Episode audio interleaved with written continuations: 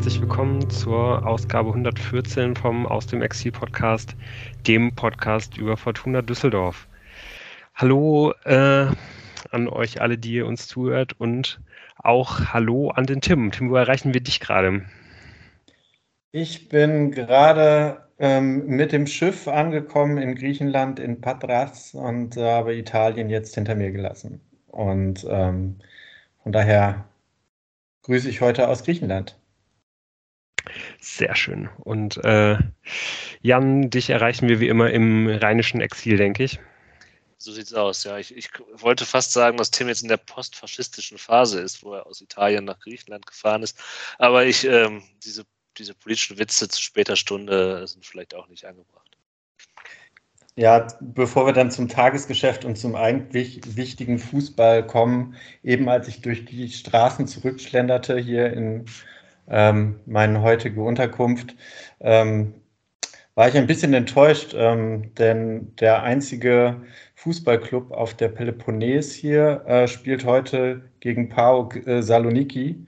Und ich hatte gedacht, dass äh, die ganzen Leute hier auf den Straßen live das Spiel gucken und ich mal Khaled Narei im Fernsehbild erhasche. Aber äh, anscheinend ist noch ein anderes wichtiges Spiel. Auf jeden Fall Panathinaikos äh, wurde überall gezeigt. Ja. Bitter. Ja. Ja, vielleicht kannst du ja äh, nächste Woche noch irgendwie ein bisschen was berichten. Vielleicht äh, schaffst du es ja mal wirklich ein Parkspiel irgendwie zu sehen. Sind wir auf jeden Fall gespannt. Ja, das ähm, hoffe ich. ist ja bestimmt auch, äh, ja, weiß ich nicht, ist ja bestimmt auch gar nicht so schlecht. Da geht ja auch immer so einiges ab auf den Rängen, glaube ich. Also ich glaube, so griechischer Fußball, äh, das, das kann wahrscheinlich irgendwie auch einiges als Erlebnis. Ja. Okay, dann würde ich sagen, ähm, ja, starten wir mal rein in all das, was wir irgendwie noch abhandeln müssen. Sind ja ein paar relativ erfolgreiche Tage seit der letzten Aufgabe, äh, der letzten Aufnahme gewesen. Die Fortuna ist im DFB-Pokal weitergekommen. Die zweite gewinnt heute 4 zu 1 bei der falschen Fortuna. Gestern hat Jamil Siebert sein erstes Profitor erzielt. Also, ähm, ja, und das, das alles kulminiert dann in dem, in dem Auswärtssieg der Fortuna heute bei Karlsruhe. Aber ich denke, ähm, ja, wir handeln eben den, den DFB-Pokal ab. Ähm, auch da, ähm, ja, hat die Fortuna ja relativ souverän ausgesehen und durchaus souveräner, als man das hätte erwarten können. Ähm, ich fand es ja wirklich relativ schockierend, dass dann diese Regensburger, die ja wirklich äh, ja, so dermaßen chancenlos gegen die Fortuna waren, dann jetzt auch unter der Woche so chancenlos waren, ja sogar von gestern auf heute vor der Fortuna in der Tabelle standen. Irgendwie komplett unerklärlich. Und ähm, ja, das ist ja dann anscheinend am Mittwoch auch schon wieder so gewesen. Ich glaube, ja, wahnsinnig viel zu dem Spiel können wir nicht sagen. Ich glaube, Tim, du bist der Einzige, der zumindest die erste Halbzeit sehen konnte. Wir, ja. äh, die anderen beiden leider gar nicht. Was sind denn da so deine Eindrücke aus dem Spiel? Ja, also tatsächlich, ähm, deine äh, Vorschau von letzter Woche hat eigentlich den Nagel auf den Kopf getroffen. Also obwohl das alles so sehr ausgeglichen aussieht in der Tabelle, bei Jan Regensburg äh, haben die anscheinend äh, irgendwie ja, zwei unterschiedliche Mannschaften, die mit denselben beflockten Trikots auslaufen. Äh, die haben auf jeden Fall am Mittwoch einen schlechten Tag erwischt. Die ersten 40 Minuten war Fortuna komplett überlegen und hat auch ähm, verdient geführt. Und man hat sich wirklich die Augen gerieben, wie äh, Regensburg äh, bis äh, dato in der zweiten Liga so viele Punkte hat einsammeln können. Aber dann kamen vor der Pause noch so zwei, drei Chancen für Regensburg, wo es noch mal ein bisschen gewackelt hat und mit dem 3 zu 0 war das Spiel dann auch gegessen. Und ich muss zu meiner Schande gestehen, ich habe es dann auch nicht mehr zu Ende geguckt. ähm, ei, ei, ei. Ja. Ist ja wahrscheinlich auch immer nicht ganz einfach mit der äh, Möglichkeit nee. für dich, irgendwelche Fortuna-Spiele zu schauen, nee. so, äh, von nee, unterwegs zwischendurch und so.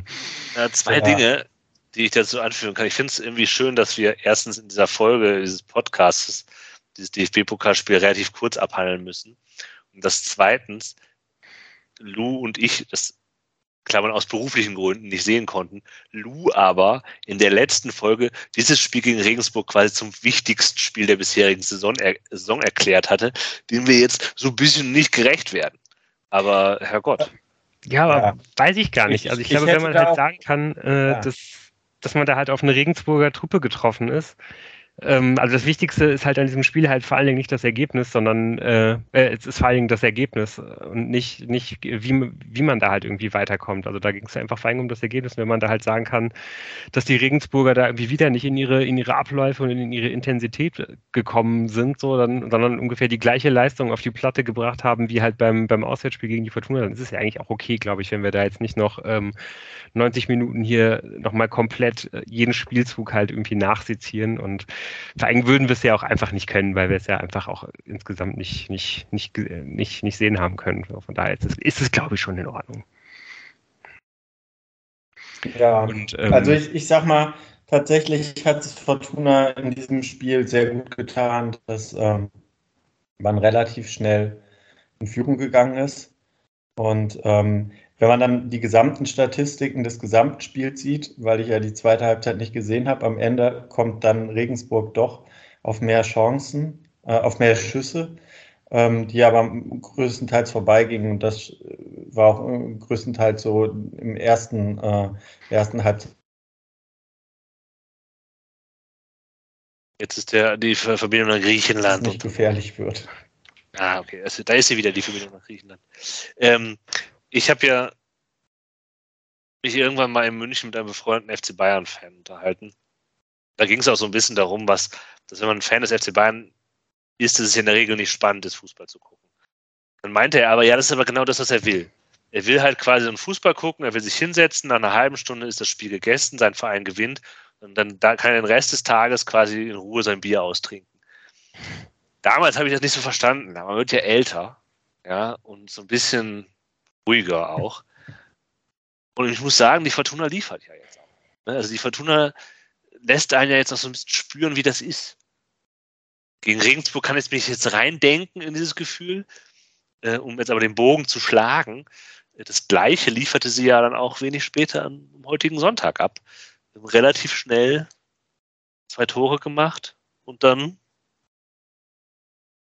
ne, im Stile einer Spitzenmannschaft würde Christian Eichner jetzt sagen. Ja, also ich sag mal, äh, du, du ähm, wärst jetzt äh, gerade, was du mit Sicherheit nicht sein möchtest, äh, der größte Freund von Christian Eichner. Der hat das im Prinzip nach dem Spiel ja auch so gesagt, äh, dass da der FC Bayern der äh, zweiten Liga im Prinzip heute äh, in Karlsruhe zu Gast war. Und äh, dass äh, der KSC, nachdem er sich unter der Woche 120 Minuten im Pokal mühen musste und am Ende doch ausgeschieden ist, da mehr als gut verkauft hat gegen eine so ähm, herausragend besetzte und äh, taktisch super eingestellte Mannschaft, die am Ende ähm, die Liga eigentlich nach oben verlassen muss. So hat es Christian Eichner gesagt. Ja. Ja, also das ist, glaube ich, äh, schon, schon vielleicht etwas zu hoch angesetzt, aber an sich äh, ist, ist ja schon auch ein Kern der Wahrheit da drin, dass man halt ja schon auch konstatieren kann, dass die Fortuna ja nun wirklich um einiges besser besetzt ist, äh, individuell als die Karlsruher und natürlich auch als die Regensburger. Und das ist so eine Mannschaft, ähm, natürlich extrem in die Karten spielt, wenn man halt nach, nach fünf Minuten jeweils mit, mit 1 zu 0 in Führung geht. Also dazu wie gegen die Regensburger noch durch ähm, ja, ein, ein, ein Tor, das ja niemals so fallen darf. Ähm, und was das natürlich dann auch in so einem Spieler wie, wie einem Christopher Peterson halt irgendwie auslösen kann, wenn ihn dann halt endlich mal nach, glaube ich, sehr viel Arbeit und sehr viel ähm, Pech, das ihn halt irgendwie verfolgt und äh, vielen nicht so guten Leistungen, ähm, wenn ihn dann halt mal das Glück küsst, so äh, ja, dass das natürlich irgendwie auch einen richtig, richtig positiven Effekt halt einfach haben kann. Und ähm, ja, wenn man dann halt irgendwie auch noch in der Lage ist, innerhalb von, von wenig Zeit dann irgendwie auch das 2 zu 0 mit der zweiten Chance halt mehr oder weniger nachzulegen, ähm, ja, dann, ja, selbstverständlich ist es dann halt mit, mit so einer Truppe halt irgendwie auch relativ einfach, sowas dann runterzuspielen. Auch wenn man natürlich schon irgendwie sagen muss, ähm, ja, das bestimmt auch nicht einfach gewesen ist für, für die Fortuna, weil die hatte, glaube ich, einen, einen Tag weniger Regenerationszeit als die Karlsruher. Äh, auch wenn die natürlich nochmal 30 Minuten mehr gehen mussten. Und letztendlich hatte man jetzt ja auch wirklich nicht großartig die, die Option, um da jetzt halt mal durchzurotieren. Also es haben zehn der Spieler, die, die gegen Regensburg auf dem Platz gestanden haben, auch jetzt in Karlsruhe von Anfang an auf dem Platz gestanden. Der einzige, der, äh, der rausrotiert ist, ist Felix Klaus, der sich in Regensburg auch noch verletzt hat. Mm, ja, also ich, ich finde schon, dass man, dass man vor allen Dingen eben auch einfach mal sagen kann, dass da das Trainerteam und das Betreuerteam ähm, ja, mit dieser, mit dieser Regenerationszeit, die man sich jetzt ja, glaube ich, ganz bewusst halt äh, nehmen wollte, einen richtig guten Job gemacht hat. Und dass es anscheinend ja auch eine richtig gute äh, Idee gewesen ist, in dieses, in dieses Trainingslager die ganze Woche zu fahren. Ähm, nicht zwischendurch nochmal zurückzureisen, äh, sondern einfach in Süddeutschland zu bleiben, sich halt komplett auf diese beiden Partien halt zu fokussieren. Und dann, ja, fährt man halt zurück, hat halt beide Partien zu null gewonnen. Und ähm, ja, sieht einfach so aus, als ob, glaube ich, so diese beiden Leitbegriffe, unter die man diese Woche halt gestellt hat, nämlich äh, möglichst Regeneration, wenn möglich, äh, oder so bald wie möglich und eben Konzentration, dass das total geklappt hat. Christian Eichner würde von einem Trainersieg sprechen, ähm, den, den Tune da äh, gegen ihn äh, erzwungen hat, quasi. Da würde er nicht, weil er verloren hat, aber ich, ich, versuche jetzt jeden dritten Satz mit Christian Eichner, würde sagen, äh, zu beginnen. Ähm, was nämlich der Trainer auch gemacht hat, ist interessant umzustellen. Eine Fünfer, Dreierkette ist er aufgelaufen und das erschloss sich einem nicht sofort. Und dem Kicker hat es sich übrigens äh, bis zum jetzigen Zeitpunkt nicht erschlossen. Äh, die, die, der, die, die lassen die Fortuna immer noch eine Viererkette auflaufen, weil nämlich äh, Zimmermann rechter, nicht rechter Verteidiger, sondern rechter Innenverteidiger quasi gespielt hat äh, und dafür äh, Pettersson quasi den Schienenspieler gegeben hat. Auf der anderen Seite äh, Michael Kabownik.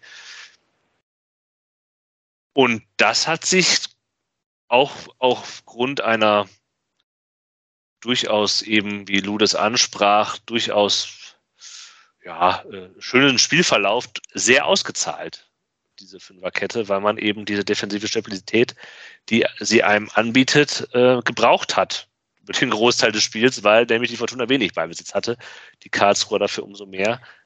Aber so viel konnten sie dann eben auch nicht ausrechnen mit einer starken Defensivleistung, einer sehr konstruierten Defensivleistung und einem herausragend aufgelegten Florian Kastenmeier. Ja, vor allem in der Defensivleistung, da muss man ja im Prinzip alle Spieler mit, ähm, mitnehmen. Ähm, was auch schon äh, die, die, die vorderen Spieler im Pressing weggeräumt haben, das war alles echt aus einem Guss, komischerweise, weil so oft hat man die Dreierkette noch gar nicht gesehen. Ah, ich dachte jetzt eher, dass du halt so Bodka und Kuh noch mit reinnehmen willst. Ja, so Bodka fand ich nämlich auch Fall. ziemlich stark. Der hat also eigentlich ordentlich würde, viele Bälle abgefangen, naja. Also ich würde echt auch wirklich fast alle Spieler an diesem Tag halt irgendwie für ähm, ja, für die kollektive Arbeit gegen den Ball halt heraus, ja. äh, herausheben wollen, mit ganz, ganz wenigen Abstrichen. Also ich finde, Emma ist so ein bisschen abgefallen in der, in der Gesamtleistung, aber ähm, auch der hat sich natürlich ziemlich aufgerieben und ähm, ja, aber insgesamt finde ich, kann man da eigentlich fast auf jeden einzelnen Spieler so ein, so ein, so ein kleines Loblied, äh, Loblied halt irgendwie singen. Und ähm, ich fand es eh auch wirklich besonders interessant. Ich habe auch einen Moment gebraucht, um, um, um zu sehen, dass da wirklich eine, eine, eine Dreierkette spielt. Das ist auch erst so richtig, als Jan das halt in unseren Chat irgendwie geschrieben hat, habe ich da mal angefangen, mehr drauf zu achten, weil ich bin mir ziemlich sicher, dass in den ersten fünf Minuten war es auf jeden Fall keine Dreierkette. Also da in, in den ersten fünf Minuten war es ziemlich sicher eine Raute, was die Fortuna gezeigt hat. Ähm, dann hat man glaube ich, ziemlich schnell umgestellt, weil auch nach, also weil, weil danach dann irgendwann auch schon zu sehen war, erst war halt ganz sicher auch äh, Sobotka der einzige Sechser, dann war irgendwann Ao mit ihm auf einer Linie, dann war irgendwann Ao äh, auf der auf der Zehnerposition und, und Schinter teilweise mit Sobotka auf einer Linie. Also da war die Fortuna auch sehr variabel, hat irgendwie ständig geändert und ähm, der hat dann endlich aus, dann aus, aus, aus dieser tiefen Position ähm, ja, eben mit dieser, mit dieser, mit dieser Fünferkette mit, oder mit dieser Dreierkette, die sehr viel eher war, ähm, wirklich extrem gut gegen den Ball gearbeitet. Auch ähm, ja, wenn, wenn ein Sobotka irgendwie in der, in der Mannschaft ist, dann gibt es der, der Mannschaft einfach immer wieder Sicherheit. Der hat mal wieder sein ganz normales, starkes Spiel halt irgendwie abgerissen und ähm, auch irgendwie so als, als, als Arbeiter halt irgendwie im Maschinenraum, im Verbundsystem fand ich halt auch das, ähm, ja, haben mich halt irgendwie auch A und Schinter beeindruckt, die einfach in ihrer Risikoabwägung ähm, ja auch einfach richtig gut gewesen sind. Oder die haben wirklich keine unnötigen Risiken genommen, sich äh, komplett irgendwie dem, ja, dem mannschaftlichen Plan halt irgendwie un untergeordnet und einfach keine Fehler gemacht, keinen einzigen, das ganze Spiel lang nicht. Gut, aber ich meine, natürlich mit Risikoabwägung ist ja so eine Sache. Also da spielte ja auch der gesamte Spielverlauf Fortuna in die Karten. Also, dass man nicht so viel Risiko nehmen musste.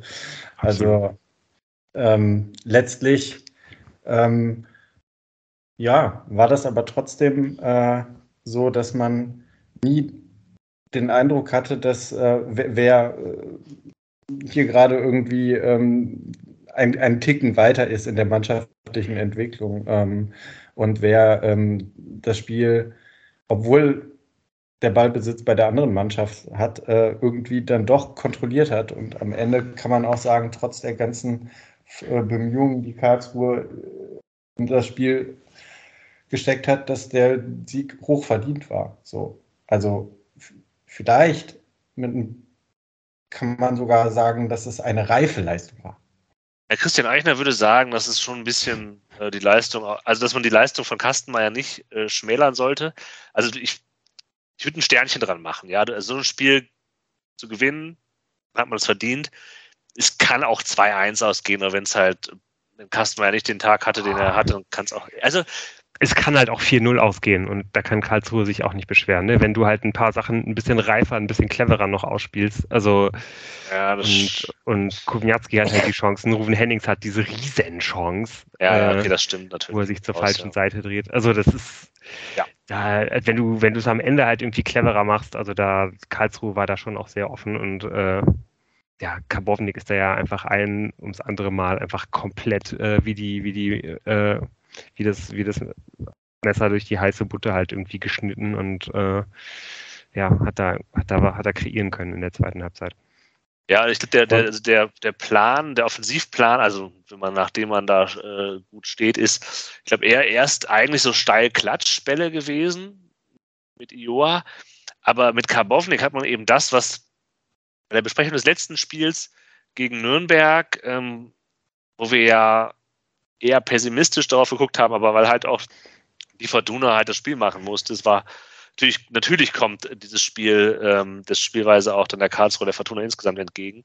Da sah man aber schon diesen X-Faktor Karbovnik, der halt eben etwas, etwas macht mit der gegnerischen Hintermannschaft, dass halt wenige Spieler in, in Düsseldorf-Trikot oder auch wahrscheinlich sonst die Zweitligatrikots mit der gegnerischen Mannschaft machen. Und das ist schon schon ganz gut, gew gut äh, gewesen, dem bei dabei zuzusehen am heutigen Tag.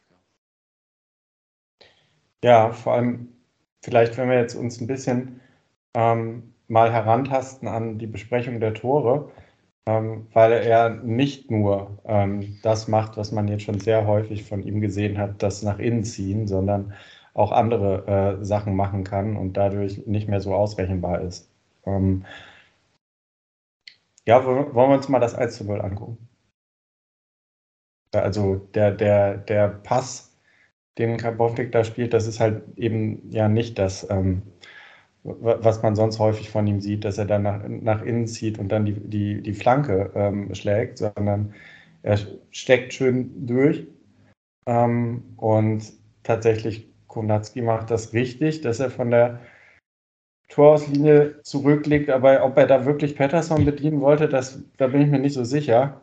Wenn da Joa noch an den Ball kommt, dann steht es da auch nicht 1 zu 0. Aber insgesamt, ähm, ja, ähm, bis zu dem Moment, wo Konatski da zurückliegt, ist das wunderschön gespielt und ja, auch. Und auch dann muss ich sagen, ja, aber da ist ja noch. das ist auf jeden Fall genau der richtige Ball halt in den Rücken der Abwehr. Also ich finde ja, das schon ja. richtig. Und das natürlich ist es, hast du komplett re äh, recht. Das ist halt glücklich, ja. dass, dass Emma den Ball halt nicht erwischt. So, sonst äh, fällt das Tor wahrscheinlich nicht. Aber du musst dich halt erstmal in diese, in, in diese Position, in diesen gefährlichen Raum halt irgendwie bringen und deswegen fällt halt das Tor. Und ja, was eben auch ganz genau, ich wollte, ist, wollte nur äh, darauf hinaus, dass dieses Tor nicht hundertprozentig fallen muss und dass natürlich das absolut äh, Fortuna in die Karten gespielt hat. Und ich sage weiterhin, das war heute ein total verdienter Sieg.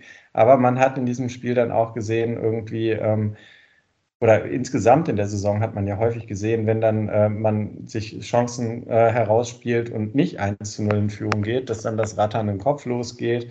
Und ähm, ich äh, denke, man war heute klar überlegen, aber man muss trotzdem dieses Spiel nicht gewinnen.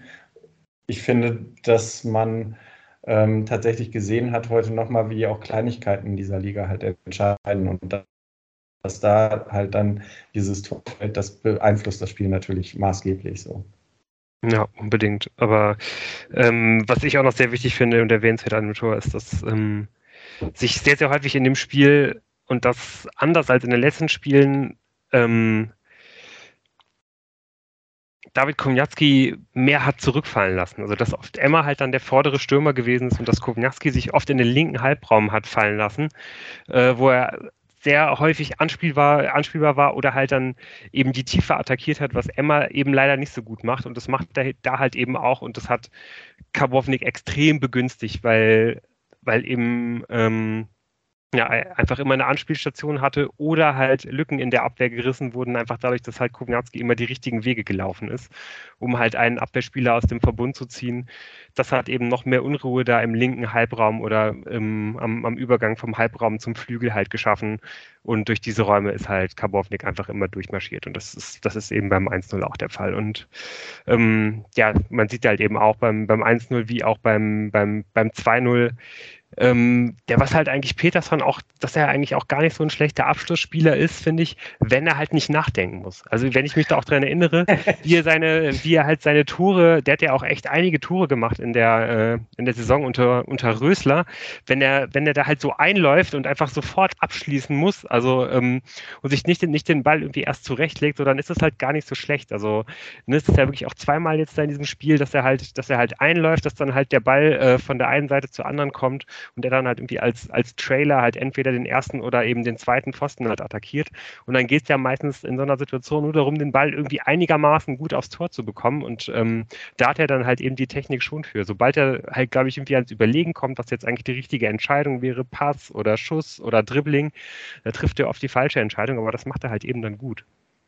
Ich bin ja nach wie vor ein Peterson-Skeptiker und er ist dann am besten, wenn er halt möglichst spät ins Spiel eingebracht wird. Und das ist das, äh, das hast du ein bisschen anders formuliert. Äh, ich hätte es jetzt so formuliert, dass er eigentlich der Abschlussspieler sein muss.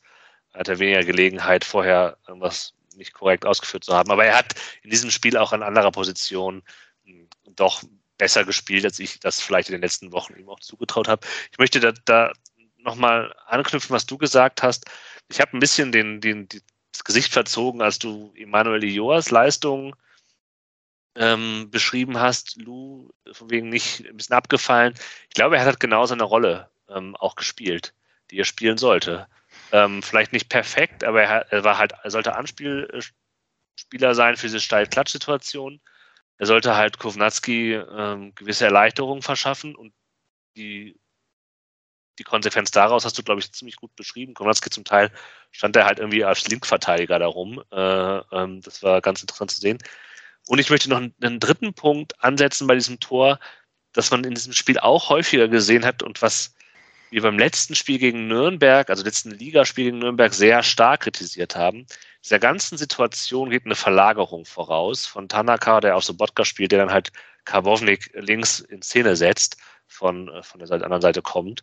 Ähm, und das hat häufiger stattgefunden als gegen Nürnberg auch weil Karlsruhe mehr, mehr Raum angeboten hat. Das gehört sicherlich auch zu der Wahrheit dieses Spiels dazu und zu diesen Verlagerungen. Aber das äh, war ein Element, was man irgendwie doch nochmal stärker eingebunden hat und was schön zu sehen war, dass, das, dass es da eine Entwicklung gab, äh, gerade gegenüber dem Nürnberg-Spiel.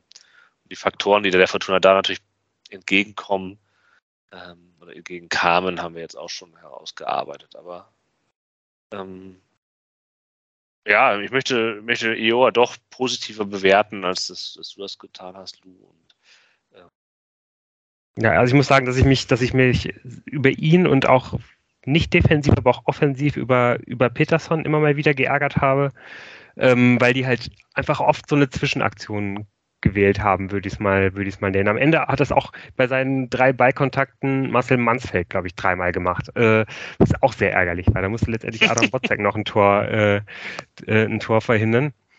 Aber dass halt einfach dieser Ball kommt, mit der ersten sicher, mit der ersten Aktion sicherst du den Ball gut ab. Du hast halt, du stehst mit dem Rücken zu zwei Gegnern, hast, hast das Dreieck gebildet, kannst auf, auf zwei Leute den klaren Pass über weniger Meter spielen, dann machst du aber die Zwischenaktion und bist nach dem, bist äh, und, und, und, und, schlägst dann halt mit dem dritten mit, und, und, machst dann noch einen zweiten Kontakt quasi. Du bist davor in einer guten Position, danach bist du nicht mehr so in einer guten Position, musst dann einen technisch schweren Ball mit dem dritten Kontakt spielen und das, das schaffst du doch nicht. Das, das war bei Emma sehr häufig der Fall in dem Spiel. Das war auch bei, bei Peterson manchmal so das, äh, manchmal der Fall, weniger in so einer Steig, also weniger in so einer Ballabschirmungssituation, sondern halt mehr mit dem, mit dem Kopf Richtung Tor, wo er auch einfach, anstatt jemanden einfach klar auf den Flügel zu schicken, wo er schon frei ist, wählt er dann irgendwie noch ein Dribbling oder sowas. Also einfach, dass man halt das Spiel nicht am Laufen hält, sondern halt irgendwie selber noch zu lange in seiner eigenen Situation drin bleibt und dann ist der Ball halt verloren. das ist leider echt viel zu häufig passiert und bei,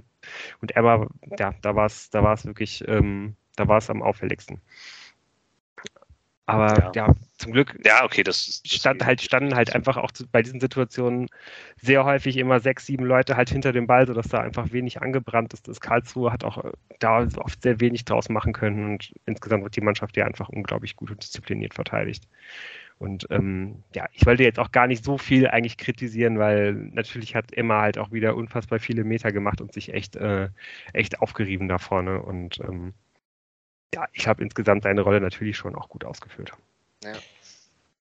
Wo wir gerade dabei sind, äh, zu sagen, was man angeboten hat ähm, und wo ich sage, vielleicht ein klein bisschen zu viel auch angeboten hat. Ähm, auffällig war ja schon, auch wenn man äh, eine super disziplinierte, äh, gute Abwehrleistung gezeigt hat und die paar Mal, wo Karlsruhe durchkam, Florian Kastenmeier auch eine sehr aufmerksame und gute Partie äh, gespielt hat, dass man sehr viele Ecken äh, ähm, zugelassen hat. Ähm, generell hat man schon Glück gehabt, dass Karlsruhe daraus nicht so viel Kapital schlagen konnte. Also im Prinzip die Ecken, die äh, gefährlich wurden, da hatte man selber seine Aktien mit drin. Also ich erinnere mich an eine Ecke, die durchkommt, weil Tanaka sich verschätzt beim ja, beim, beim Kopfball, da ist es, da, also das ist eine Riesenchance. Da war wahrscheinlich ja. der Karlsruher Spieler selber total verwundert, dass er da noch an den Ball kommt. Ich weiß jetzt nicht, ob das Schleusener war, aber das ist jetzt der Zielspieler, der mir so einfällt von Karlsruhe. Aber also insgesamt waren mir das ein bisschen zu viel. Gegen standardstarke äh, Gegner ähm, sieht das dann möglicherweise auch anders aus und man fängt sich mal ein Gegentor durch Standard. Ähm, ja, ja also da, da möchte ich einstoßen. Also Christian Eichner würde sagen, dass die Standards gar nicht so schlecht gestreten waren. Und da möchte ich ihm äh, zupflichten, weil das habe ich mir nämlich aufgeschrieben. Du hast jetzt standardstarke Gegner genannt. Ich fand mhm. die Standards von Karlsruhe gar nicht so schlecht geschossen. Die kamen mhm. häufig in Gegenden, wo so ein Ball auch einfach hinkommen sollte, um ihn gefährlich zu machen. Mhm. Aber in der Regel hat Fortuna das halt einfach gut verteidigt. Auch kollektiv, ja. ja. Also dann hat man es auch geschafft, so einen zweiten Ball zu verteidigen, indem halt alle zurückgehen ja, und so weiter. Das, das schon, ja. Ja. Aber, ja, man muss natürlich irgendwie auch nochmal äh, loben, dass auch einfach die Bälle, die halt in den Strafraum kamen, extrem gut wegverteidigt wurden. Also ja. nicht nur bei Standards, sondern auch generell. Also ich glaube, äh, Oberdorf, der für mich in dem Spiel sowieso der, der stärkste Akteur auf dem, auf dem Rasen war, der ein unfassbares Spiel abgerissen hat, aber auch, ähm, auch Clara ähm, haben wirklich absolut fehlerlos agiert. Die gingen, glaube ich, beide mit äh, jeweils sechs Entscheidungen, entscheidenden Klärungsaktionen in die Pause. Am Ende des Spiels waren es dann äh, laut den Statistikseiten äh, neun von Oberdorf und acht von Clara. Also da habe ich auf jeden Fall in der zweiten Hälfte aber mehr als insgesamt fünf von den beiden gesehen. Ich weiß nicht genau, wie das gezählt wird. Aber es waren insgesamt einfach eine, eine große Anzahl und die beiden, ähm, ja, die haben, die haben sich wirklich komplett die, äh, die Karlsruher Stürmer da halt gekauft und Zimmermann hat ja dann auch in seiner ungewohnten Rolle ähm, nicht so mannorientiert gespielt, aber trotzdem ähm, ist er ja auch einfach ein unglaublich wichtiger Faktor in diesem Spiel, weil er halt einfach in dieser Rolle überhaupt nicht auffällt als, äh, als eigentlicher fachfremder Spieler, sondern da auch wieder ein richtig gutes Spiel macht. Hm. Ich, also Christian Eichner würde sagen, dass du bei diesem Spiel ähm, Tim Oberdorf herausnehmen willst als Bestspieler und nicht Michael Kapownik. Das musst du natürlich erklären, weil äh, wir kommen mal zum 2 zu 0, wo er halt eine wirklich schöne Vorlage. Also man kann sagen, die Karlsruhe waren da halt nicht unbedingt lernfähig. Sie haben ihm viel zu viel Platz eingeräumt. Dass er so nach innen zieht, das ist jetzt auch nicht total neu, auch wenn er jetzt vielleicht noch nicht so viele Zweitligaspiele auf dem Buckel hat. Das macht er dann auch, zieht nach innen in die Mitte und so eine, so, so eine, diese, diese Flanken, die er schlägt, die sind ja auch wirklich wunderbar, die sind so halb gechippt, ich kann das gar nicht schlecht beschreiben, aber so einen macht er dann und Peterson läuft eben schon vorein und das sieht alles sehr, sehr durchdacht und gewollt aus. Äh, ein Wahnsinnstor, habe ich ja. mir notiert, äh, weil dann Peterson mit dem wunderbaren Lauf, den er dann einfach das genau voneinander abgestimmt, in der genau dieser richtigen Sekunde frei steht, wenn der Ball dann bei ihm ankommt und dann schweißt er den einfach nur noch ein herausragend. Wieder entsteht das Tor halt, weil, äh, weil, weil Kova vorher in den linken Halbraum zu Karbovnik aufrückt. So, und ähm, das bringt halt wieder den ganzen Karlsruher Abwehrverbund, äh, Abwehrverbund zu, zum, zum Kollabieren. Und ja, ich glaube, spätestens ab dem Moment war dann irgendwie auch äh, den, den Karlsruhern offensichtlich klar, dass man sich vielleicht Karbovnik etwas anders irgendwie entgegenstellen muss in dem, in dem Spiel, auch ähm, wenn das vielleicht dann noch größere Lücken sogar im Verbund reißt. Ja. Das Einzige, was man so in äh, Folge kritisieren kann, oder Tim, wolltest du noch zum 2-0 was sagen? Nein, aber also tatsächlich das, was wir da gesehen haben, äh, das sucht wirklich, ähm, äh, also diese Art von Flanken, die, die sucht wahrscheinlich seinesgleichen in der zweiten Liga. Also, ähm, aber das ist genau ja das, was man bei Kapovnik äh, von Woche zu Woche immer mehr schon gesehen hat, dass das seine Stärke ist, das nach innen ziehen und dann so eine, so, so eine ja, halb gechippte Flanke zu schlagen. Aber ich fand es halt bemerkenswert, dass er vorher halt äh, im Vorfeld des 1 zu 0 gezeigt hat, dass er halt auch gut mal einen Steckpass spielen kann, sodass ich ihn wirklich als äh, Außenspieler einer, einer ähm, Vierer, äh, einer Fünferkette ähm, ja tatsächlich ähm, liebend gern weitersehen will weil in einer Viererkette ja doch ein bisschen mehr noch hinten gebunden ist. Ähm, ja, zu, zu, zu Fünferkette generell als Möglichkeit können wir vielleicht äh, nach dem Spiel nochmal kommen. Ja, wir, wir, haben ja so etwas heute ein bisschen Zeitdruck. Ähm, was ich, glaube ich, für die folgenden Minuten, auch vielleicht für diese zweite Halbzeit, es ist jetzt keine Kritik, es ist ein bisschen Kritik auf hohem Niveau, ne? Aber man hat halt gesehen, dass die Fortuna auf Sicherheit bedacht war, was ja auch richtig ist. Also ich, wie gesagt, ich will das ja gar nicht kritisieren. Ne? Sie hat dann halt nach diesem 2 zu 0 gesagt, okay, wir machen jetzt ja keinen Quatsch mehr. Wenn sich noch was vorne anbietet, ähm, dann nehmen wir das mit und wenn nicht, ist auch nicht total wild. Also man hat jetzt nicht gut Kontersituationen erzwungen. Es war sehr klar, dass Karlsruhe den Ball hat und ähm, aber das hat auch ein bisschen damit zu tun, dass man es halt verpennt hat. Also das ist ja, glaube ich, auch ein Punkt, ja, auf, den ja, halt, auf, den ich halt ewig, auf den ich halt ewig hinaus will, von wegen des, da hätte eine gute 3 auf 3 Situation an der Mittellinie irgendwie entstehen können. Über sowas meckere ich ja ewig, da erinnert sich an diese Situation, erinnert sich halt kein Schwein mehr und ich erinnere mich natürlich auch nicht, wenn ich es mir nicht notiere. Aber es waren schon einige Situationen dabei, wenn, wenn halt einfach, ja, Peterson und Emma vor allen Dingen, auch, auch zwei, dreimal Karbovnik übrigens, wenn die da einfach den Ball auch sofort weiterleiten, anstatt ja. halt ähm, irgendwie noch zu überlegen, ob es nicht noch eine, noch irgendwie eine bessere Situation gibt, um dann, um, den, um dann den Ball zu verlieren, kann man halt irgendwie auch schon noch ein, früher ein paar entscheidendere Konter fahren. Aber es ist halt eben trotzdem so, dass man ja eigentlich auch recht früh in diesem Spiel das, das, äh, das Gefühl bekommt, dass die Karlsruher irgendwie an diesem Tag kein Tor mehr schießen werden. Äh, auch wenn man sich irgendwie mal, ein, mal, ein, mal einen Fehler erlaubt. Also irgendwann in der zweiten Halbzeit kommt dann, finde ich, dieses Gefühl natürlich. So, man ist natürlich auch Fußballfan und weiß natürlich genau, äh, hat natürlich trotzdem irgendwie die ganze Zeit Angst, dass da halt irgendwie noch passiert. Aber insgesamt war, glaube ich, das, was die Mannschaft ausgestrahlt hat an diesem Tag, äh, wir verteidigen das jetzt komplett in Ruhe zu Ende und äh, letztendlich ist halt egal, ob wir dieses dritte Tor halt noch machen oder nicht.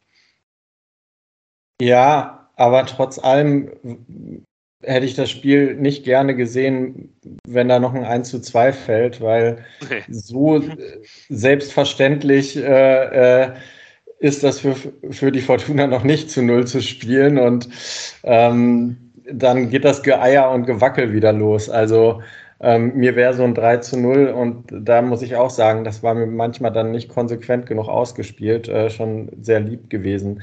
Aber bis auf äh, diesen einen Abschluss, ich weiß gar nicht, ob da noch ein anderer Karlsruher dran war von dem Wanni-Check, der irgendwie halb Flanke, halb, halb Abschluss war und, und diesem Schuss von dem eingewechselten Joy fällt mir auch nicht ein, wo Karlsruhe nochmal gefährlich geworden ist. Und das ist sehr überschaubar für eine gesamte Halbzeit, wo man eigentlich äh, den Gegner kommen lässt. So.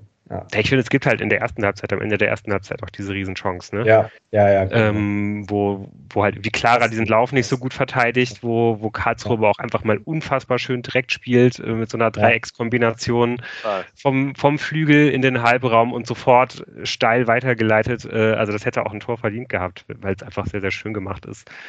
Aber das sind einfach auch genau die Bälle, äh, wo halt im 1 gegen 1 Kastenmeier eine richtig starke Quote hat, glaube ich, dass ähm, ja, dass der, dass der halt so einen Ball dann halt irgendwie noch hält. Der, der hat dann immer genau das richtige Timing beim Rauslaufen, macht sich richtig groß und ähm, ja, ich glaube, Schleusener ist es dann letztendlich auch, der, mhm. äh, der den Ball dann halt da nicht an ihm vorbei bekommt. Und das hat der Mannschaft, glaube ich, dann irgendwie auch nochmal zusätzlich einen Push gegeben, dass man irgendwie gesehen hat, okay, wir haben jetzt hier das eine Ding zugelassen, unser Torwart, der ja eh schon irgendwie so als, als Art tiefer Spielmacher ja auch wieder richtig gut agiert hat, schon, schon das ganze Spiel lang, der, der hält dann halt eben auch mal diesen Ball und ähm, ja, das hat, glaube ich, dann irgendwie nochmal dem, dem, dem Defensivverbund auch einfach nochmal zusätzliche Stärke gegeben. Und ähm, man ist dann ja auch eigentlich mit dem, ja, mit dem Gefühl in die Halbzeit gegangen, dass man da gar nicht so viel ändern muss. Und ähm, wir sind doch schon längst in der zweiten Halbzeit. Ja, ja. ja ich versuche jetzt ja auch so gerade da so ein bisschen nochmal so drüber hinweg zu, zu führen, dass ich als es dann in die zweite Halbzeit gegangen ist, mir gedacht habe, wenn die Fortuna in den ersten zehn Minuten da kein Tor kassiert, dann ist es vorbei. Weil das sind eigentlich immer die. ja, so sicher. Erfahrungsgemäß. ja, weil oft ist es ja dann so, dass die Fortuna, wenn sie mal wirklich, äh, wenn sie mal stark aussieht, dann, dann, äh, dann gibt es in der Halbzeit dann irgendwie so einen kleinen Bruch und den gab es in diesem Spiel halt eben nicht. Ja, ja das, das stimmt. Aber ich möchte, was, ich möchte nochmal an die Kritik von eben anknüpfen. Äh, von wegen, dass man, aus, dass man nicht genug Konterchancen, dass man aus den Konterchancen nicht genug gemacht hat. Denn man hat eben auf Sicherheit gespielt oder halt eben sich vielleicht auch nicht zu viel zugetraut. Man hat die Tiefe des Gegners nicht attackiert, wie es dann schön im, im Sprech heißt. Und das sieht man auch daran, dass es immer einen anderen Faktor brauchte, der halt nominell nicht zu den, sagen wir mal, zweieinhalb bis drei Offensivspielern gehörte. Es war viel Karbovnik-Läufe oder mhm. dann, um jetzt einen sehr weiten Schritt zu machen, wenn etwas etwas Überraschendes passierte, ähm, wie den Lauf von einem Marcel Sobotka oder eben von einem Tim Oberdorf in der 75. Ja. Minute, den man dann halt in Szene setzt, der einfach durchlaufen kann.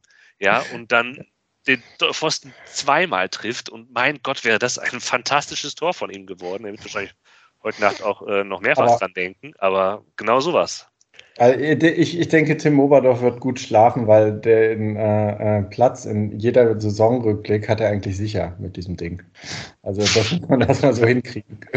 ja, und äh, äh, ja, tatsächlich ähm, äh, ist er dann ja auch daran beteiligt, auch bei der größten Chance beim Karl Karlsruhe. Dann ist er kurz danach, muss er wieder hinten sein und Scheu wackelt ihn da aus, aber insgesamt war das eine ganz starke Leistung von Tim Oberdorf heute. Ja. Ähm, und was ich noch wie viele, sagen will, wie viele gewonnene Dribblings hat er jetzt eigentlich schon ja. in dieser Saison und wie viele Tunnel? Also ganz ja. ehrlich, dieses, diesen Move, den er da macht, den hat er in der, in der ersten, also in den ersten Saisonspielen halt ständig als Rechtsverteidiger gemacht, dass er halt irgendwie äh, sich die Gegner zurechtlegt und dann halt eben von der rechten Seite den Gegner tunnelt und in den Strafraum zieht. Jetzt macht das auch noch von links als Innenverteidiger. Also ich glaube, es gibt nicht viele Innenverteidiger, die mehr, äh, ja, die da in diesen beiden Statistiken weiter vorne liegen sollten. Ja, also die, die Tunnelstatistik der Links Linksverteidiger. Wir haben sie jetzt leider vor dieser Aufnahme noch nicht äh, ähm, äh, herausgefunden. aber ähm, da liegt er jetzt auf jeden Fall äh, mit Abstand vorne. Kann ich, kann, ich, kann ich eigentlich ohne das zu googeln jetzt sagen. Also ähm, tatsächlich äh, würde ich äh, noch sagen, es gab noch zwei relativ aussichtsreiche Freistoßsituationen, wo man ja auch vielleicht den Sack mit zumachen kann. Ja, die waren ja. allerdings sehr obwohl der eine war ziemlich weit weg, aber die beiden Freistöße von Kovnatski waren sehr schwach getreten. So, ich weiß nicht, ist ja vielleicht als äh, alter Fan des Weitschusses bei mir auch äh, noch die Hoffnung da, ähm, mal ein, wieder ein direktes Freistoßtor zu sehen. Auch kann ich mich jetzt auch gerade nicht mehr so ja, direkt ja. dran erinnern. Ich wir sind schon in der auch ja. extrem geschmerzt. Also diese beiden Freistöße von Kominatski, weil man irgendwie auch eigentlich bei beiden Freistößen dachte, ja gut, wer soll es auch sonst machen? So gute, ja. gute Entscheidung, dass man Kovinatski schießen lässt, so dem, dem traue ich es noch am ehesten zu. Ja. Und dann schließt er die halt eben so ab, wie er sie abschließt, einmal irgendwie äh, in, die, in die dritte Etage zu hoch und einmal in die Mauer und man denkt sich so, ja, alles klar. Das muss man irgendwie in dieser zweiten Liga ohne, ohne diese Standardstärke zurechtkommen. Aber dass, dass man da halt irgendwie in diesem Spiel jetzt speziell, aber ja auch im Allgemeinen in dieser ganzen Saison und ja auch schon seit, ja, nicht nur in dieser Saison, überhaupt nicht in der Lage ist, halt irgendwie mal Ge Gefahren irgendwie ähm, ja, zu generieren, das ist schon ein Faktor, der, der dir als eine Mannschaft, die da oben mitspielen will, echt fehlt. Also ja, aber das ist jetzt alles, das liegt an Verletzungen, das liegt daran, dass halt Kopfballstarke jedenfalls hat. Ich finde es jetzt, ich, will jetzt ja auch nicht weiter äh, die, die, den Hahn der Suppe suchen. Es war eine äh, gute Leistung. Das ist halt natürlich richtig, wenn du gegen Mannschaften spielst, die sich hinten reinstellen, stärker hinten reinstellen. Ähm, gegen, gegen Karlsruhe war das nicht der Fall. Mhm. Ähm, und deshalb, du, wir haben, ja, ich will da nicht sagen, dass es falsch ist, ne? aber ähm, es ist halt tatsächlich so, ähm, wenn äh, man ganz genau lauscht der äh, Pressekonferenz nach dem Spiel. Wir führen jetzt hier die Argumente an, warum ähm, Fortuna Düsseldorf nicht zwangsweise am Ende mit äh, der gezeigten Leistung von heute, die wirklich reif und gut war, aber äh, die Liga nach oben verlassen muss. Ja. Und da sprechen wir ja auch äh, tatsächlich nicht äh, von seit Anfang der Saison. Nee, äh, wir erinnern nochmal an äh, den Titel unserer Saisonvorschau. ja.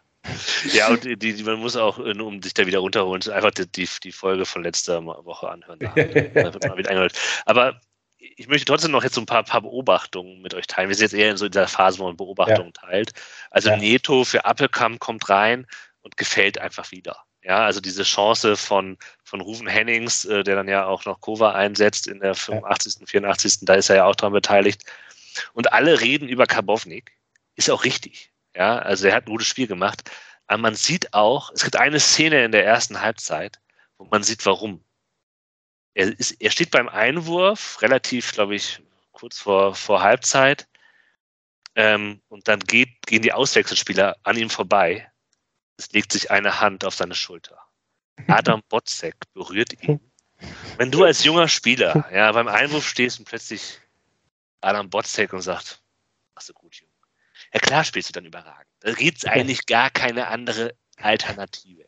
Und ich finde es auch gut von Daniel Thune, dass er die Diskussion für das Tippspiel, ja, ob jetzt dieser Pokaleinsatz von Adam Botzek auch zählt bei dem Saisontipp, ob Adam Botzek noch Einsatzminuten kommt, dass er das auch irgendwie, das ist egal jetzt, weil er bringt ihn ja noch.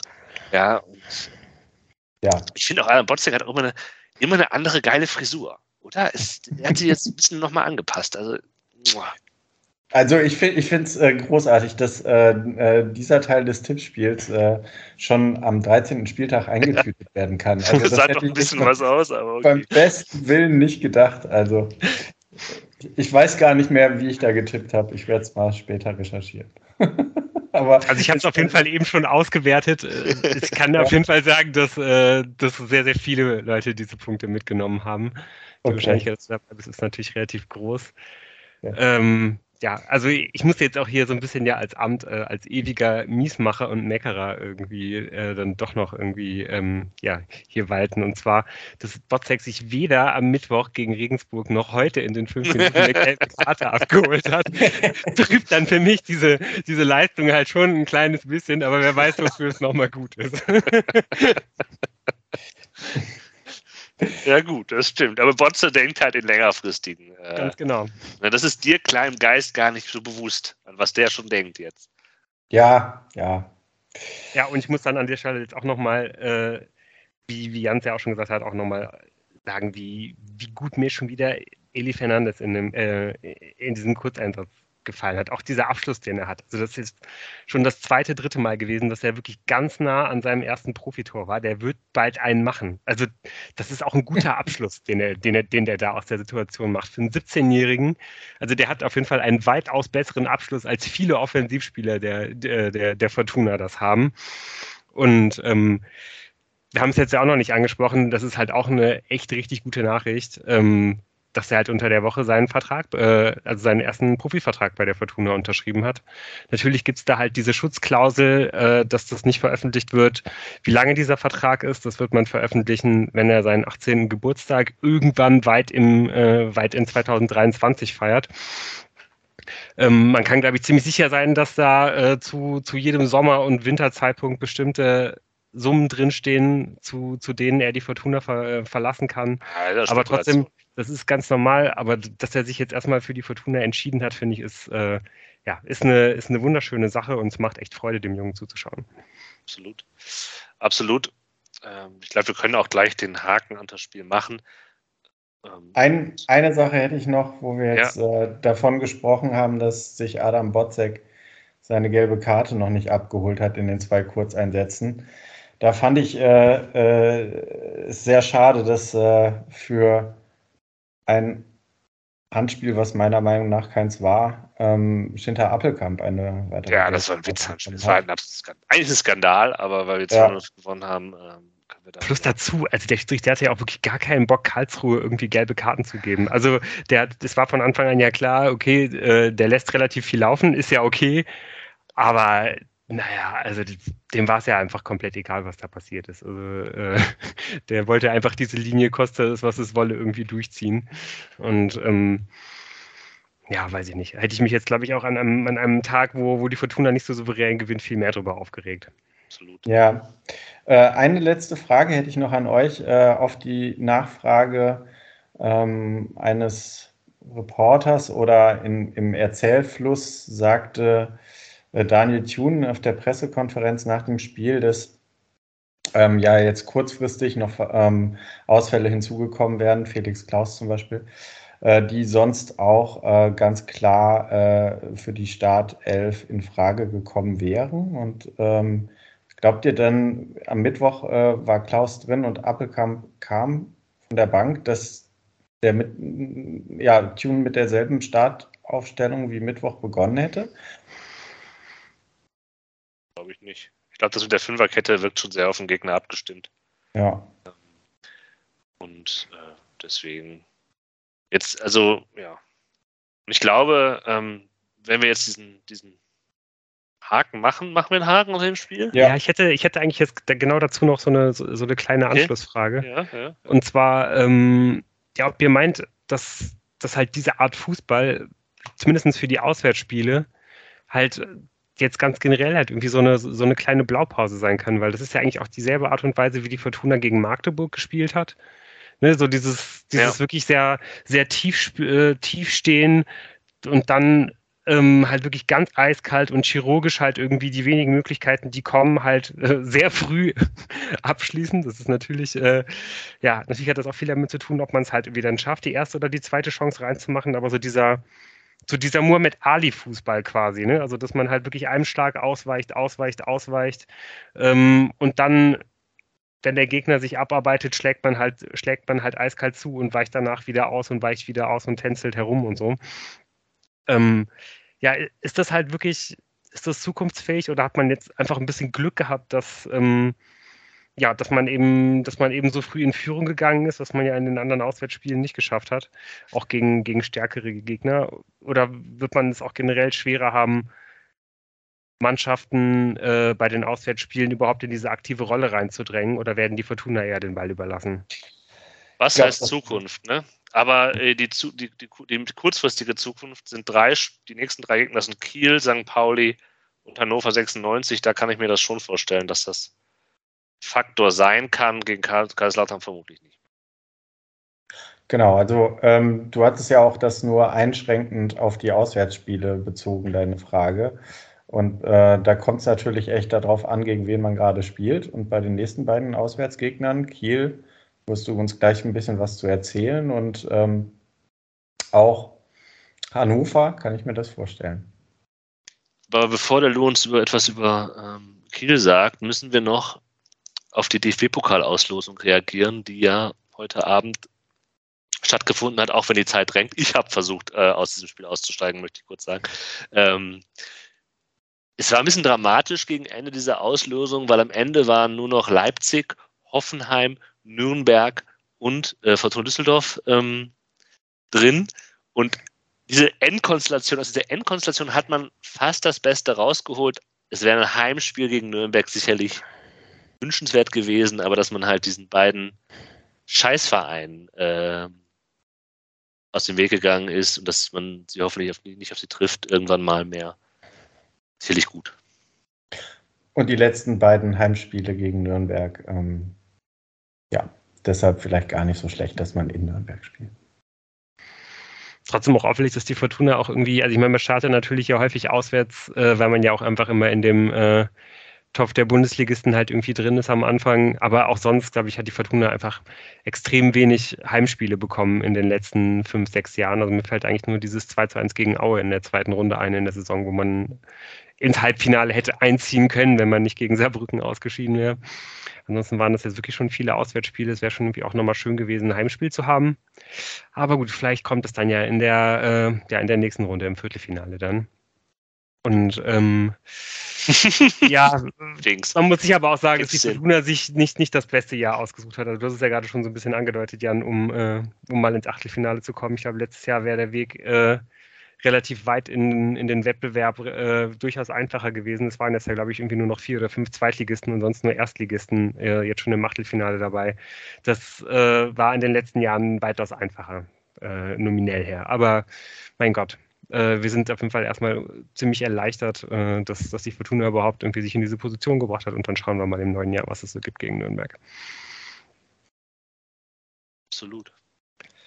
Schauen wir noch auf Kiel oder ja, schauen wir noch zwei Sätze auf Kiel. Ähm, Glaube ich auch ein, ja, ein Spiel, das man jetzt wahrscheinlich sogar theoretisch verlieren könnte, wenn man sich halt diesen Dreierblock der drei Auswärtsspiele Regensburg, äh, Nürnberg, Kiel halt irgendwie anschaut und dann könnte man jetzt nicht sagen, dass das das totale Desaster ist. Hat die Fortuna sich jetzt zumindest in eine ordentliche Position gebracht, um da etwas befreiter aufspielen zu können. Äh, man, man ist punktgleich mit den Kielern ähm, kann also aber doch noch einen entscheidenden Schritt gehen, um halt ähm, ja wieder an der Tabellenspitze so ein bisschen anzudoggen und ähm, ja doch vielleicht etwas verhalten optimistischer in diese Weihnachtspause reinzugehen und ähm, ja eben halt auch einen Konkurrenten aus dem oberen Mittelfeld so ein bisschen auf Distanz zu halten.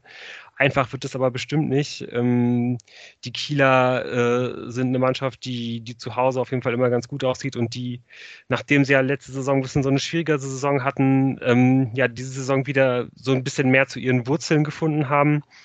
Ähm, unter dem ähm, ja, Trainer Marcel Rapp, glaube ich, auch jemanden haben, ähm, der, der zu den besseren Trainern in der zweiten Liga gehört, vor allem wenn es um, um, um Spielkultur geht. Also die Kieler sind schon auch eine Mannschaft, die, ähm, die mehr Ballbesitzanteile und auch qualitativere Ballbesitzanteile in ihrem Spiel drin haben, als viele andere Mannschaften ähm, das tun. Nichtsdestotrotz sind die natürlich auch eben eine normale Zweitligamannschaft und ähm, ja, konzentrieren, sich auf gut gegen den Ball arbeiten, gut stehen und so weiter, äh, schalten sofort in die Vertikalität, wenn es geht, aber sind sich eben auch nicht zu schade, den, den Ball dann halt auch erstmal in Ruhe laufen zu lassen und in Ruhe von hinten aufzubauen, wenn sich, ähm, ja, wenn sich die, die, äh, die Möglichkeit zum Umschalten nicht sofort ergibt. Und ähm, ja, kommen dann eben durchaus auch so zu ihren Toren und zu ihren Angriffen auf wen man halt, glaube ich, und das, das wissen wir alle äh, mittlerweile, die es mit der Fortuna halten, ganz besonders aufpassen muss. äh, das ist Steven Skripski, der ähm, Saison, einfach eine Bombense. Hat mittlerweile neunmal getroffen in, in 13 Spielen.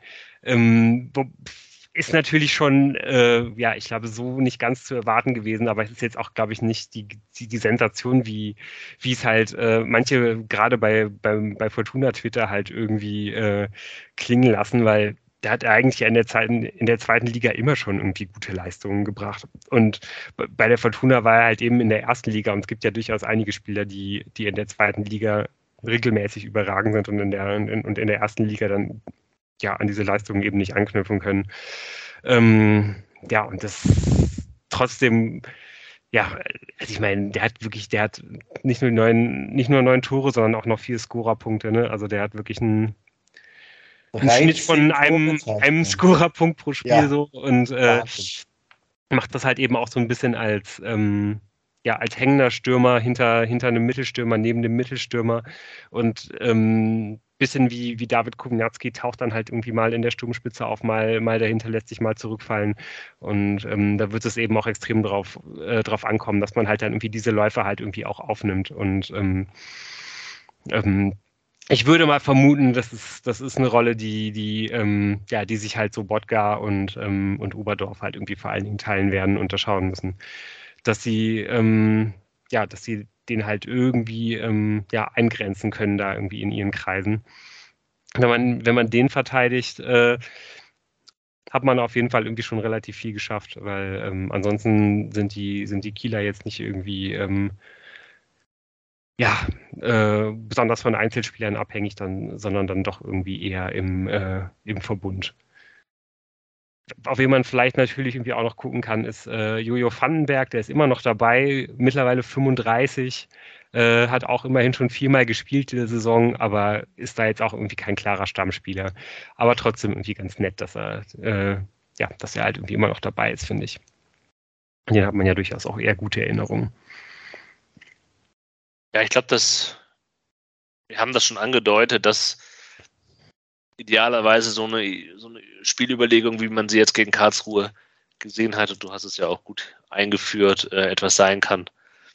Was jetzt nicht völlig absurd wäre, das gegen Kiel ähnlich zu erwarten. Ähm, und man kann sich auch gut vorstellen, dass das funktioniert. Ich, ich halte das halt, also wenn man diese Saison noch interessant halten möchte und die Vereine da oben einfach an der Hamburger SV tun alles dafür, dass es so ist, ähm, sollte man eben den, den gegen Kiel gewinnen und oben dranbleiben. Da hoffe ich auf natürlich das, auf den Sieg und dass das genauso gut klappt mit so einer guten Mannschaftsleistung äh, wie gegen Karlsruhe. Ja, also ich denke auch, man, man hat auf jeden Fall jetzt in den, in den letzten beiden Spielen viel von dem gesehen, äh, was, was die Fortuna halt eben auch auswärts erfolgreich machen kann. Und wenn man mit der gleichen äh, Disziplin und Konzentration halt irgendwie verteidigt, dann hat man eben durchaus die Spieler, die dann halt eben auch diese Gegenstöße relativ schnell und äh, relativ eiskalt halt vollenden können. Und äh, ja, hoffen wir mal, dass die Fortuna das gegen, gegen die Kieler auch hinbekommt. Ich bin wirklich extrem gespannt, ob die Fortuna es hinbekommt, auch in diese, ja, in diese Rolle zu kommen. Äh, dass man halt tief steht, die Kieler so ein bisschen äh, machen lässt und so ein bisschen an sich abprallen lässt. Ja. Das äh, wird, ja, wird auf jeden Fall der Schlüssel sein, weil ich glaube, dass die, die Herangehensweise, das wird schon der, der Matchplan und der Wunsch des, des, des Trainerteams der Fortuna sein, dass man so agieren kann. Das ist doch ein gutes Schlusswort. Machen wir es zu dem. Oder? Und hören ja, uns. Würde ich auch sagen. Wir hören uns äh, hoffentlich nächste Woche wieder und ja, schauen mal, äh, ob wir dann ein weiteres Mal die Saison für beendet erklären müssen oder äh, also alle wir wieder Wochen ganz neu Feuer gefangen haben. Genau. Macht's gut, ciao. Macht's gut, tschüss.